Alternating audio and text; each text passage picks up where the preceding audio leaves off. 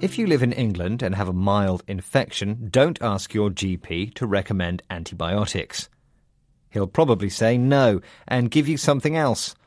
This is part of an initiative to put a stop to harmful infections becoming resistant to these drugs.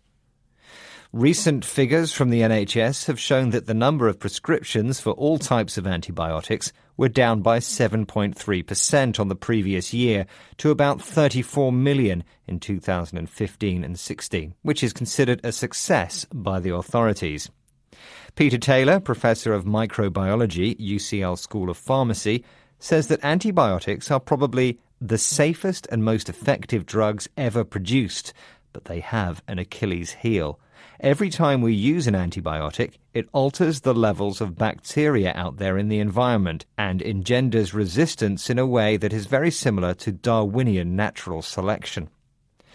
The power of these substances was discovered by Alexander Fleming in 1928 almost by chance. The Scottish bacteriologist returned to his laboratory after a holiday to find a bacteria free circle around a growth of mould on a petri dish it gave us our first antibiotic, penicillin.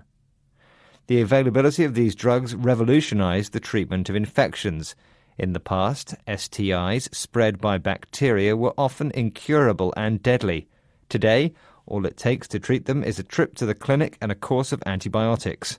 Childbirth was very dangerous and routinely ended in death for both mother and baby.